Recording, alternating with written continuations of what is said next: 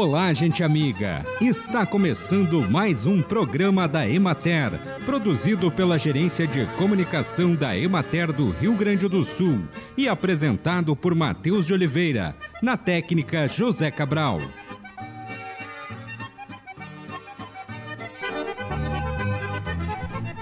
A água de coco é uma ótima opção para garantir a reposição de líquidos e eletrólitos perdidos com o suor na praia, especialmente se você pratica algum tipo de atividade física como surf, frescobol, caminhadas ou corridas.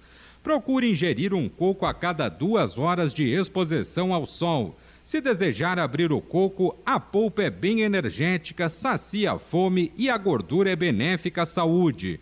O único cuidado que se deve ter ao comer a polpa é com a faca utilizada para o corte, que deve estar limpa. Para reduzir a possibilidade de contaminação, procure beber a água diretamente no coco.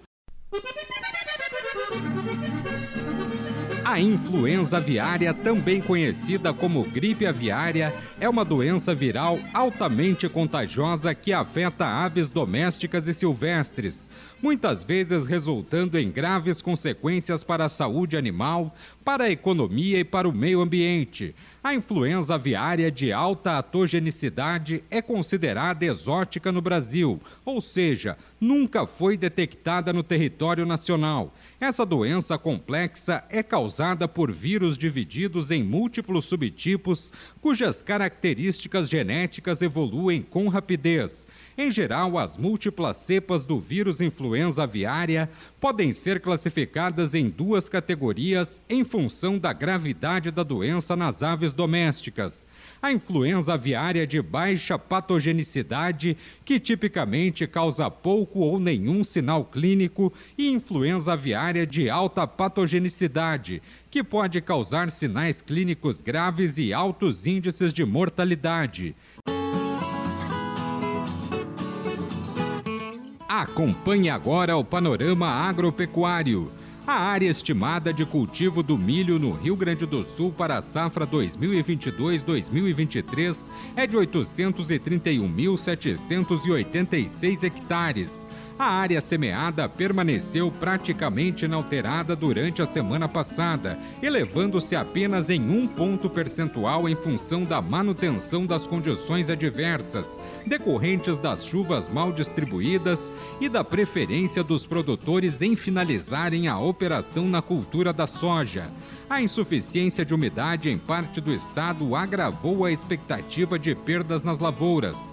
Os maiores danos continuam sendo constatados na metade leste do estado, nas regiões administrativas da Emater de Bagé, Frederico Westphalen, Santa Maria e Santa Rosa, que estimam em até 25% a redução, e na de Ijuí com aproximadamente 15% porém há grande diferença na expectativa de rendimento nos cultivos dependendo do período de semeadura, do estágio de desenvolvimento e da localização da lavoura dentro de um mesmo município e entre municípios da região afetada. Em outras regiões a leste, como as de Caxias do Sul, Lajeado e Porto Alegre, os danos são ainda inexpressivos estatisticamente ou não existem. A expectativa atual de perdas no estado é pouco superior a 10%, considerando a estimativa inicial de 7.337 quilos por hectare. As lavouras danificadas, na sua maioria, estão em fase de formação dos grãos, com redução do tamanho da espiga e no número de grãos, além de falhas na polinização. Nas lavouras com população elevada acima do ideal para a cultura, os sintomas da estiagem são mais presentes. As espigas ainda apresentam menor porte ou as plantas não formam espigas.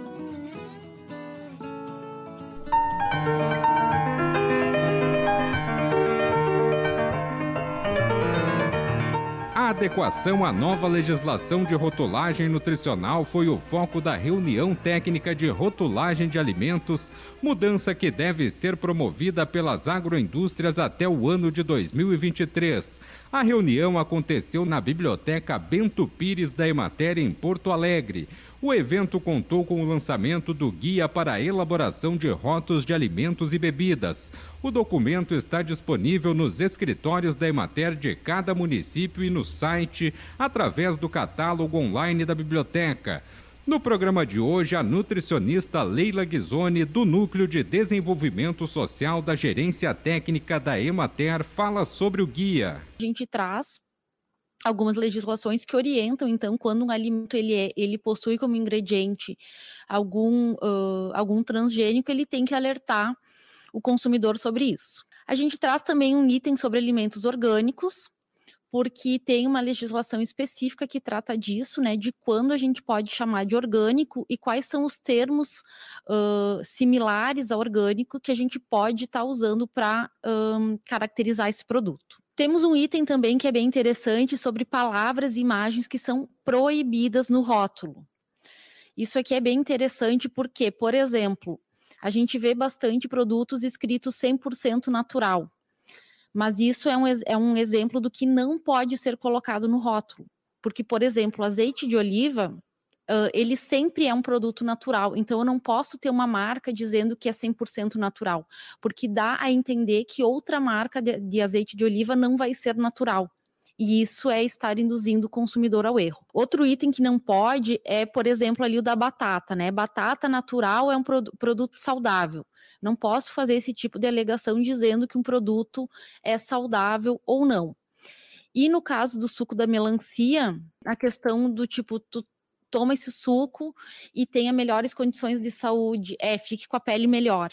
Então, eu não posso também, se não há estudos científicos que corroboram com, esse, com essa afirmação, eu não posso estar tá colocando no rótulo. A gente traz um item espe específico aqui para agricultura familiar, que é o uso do selo sabor gaúcho. Então, quem pode usar, como pode usar, aonde buscar esse selo. Informações sobre o código de barras, tá? Uma informação importante porque o código de barras ele não é uh, exigido pela legislação. Porém, os compradores, mercados, padarias, lojas, etc., eles acabam exigindo que o rótulo tenha esse código de barras para poder fazer a venda, né? com leitor de código de barras.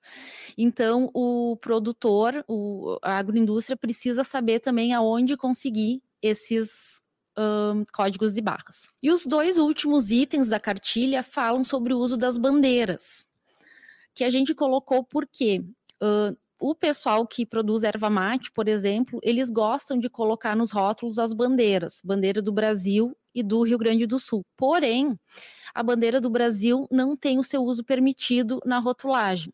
Então a gente não pode estar tá usando a bandeira. A gente tinha informações de que uh, se tivesse como flamul flamulando, não sei se existe essa palavra, enfim, balançando, uh, poderia se usar mas não, ela estando reta ou no formato assim de, de, que tem um balanço, ela não pode ser utilizada. Ao contrário da bandeira do Rio Grande do Sul, que aí sim pode ser utilizada, então, em, em qualquer rotulagem de alimentos. Além do sequestro de carbono pelas próprias árvores, os sistemas agroflorestais podem contribuir para o aumento de estoques de carbono no solo, devido à incorporação de matéria orgânica proveniente da serapilheira adicionada pelas espécies arbóreas. A matéria orgânica é composta basicamente de carbono e a ele estão associados nutrientes como nitrogênio e enxofre. A matéria orgânica adicionada ao solo pela serapilheira é a fonte de nutrientes que mantém a fertilidade das matas e florestas, por meio da ciclagem dos nutrientes, que é um ciclo de transferência de nutrientes que começa e termina no solo. E assim encerramos mais um programa da Emater. Um bom dia a todos vocês e até amanhã neste mesmo horário.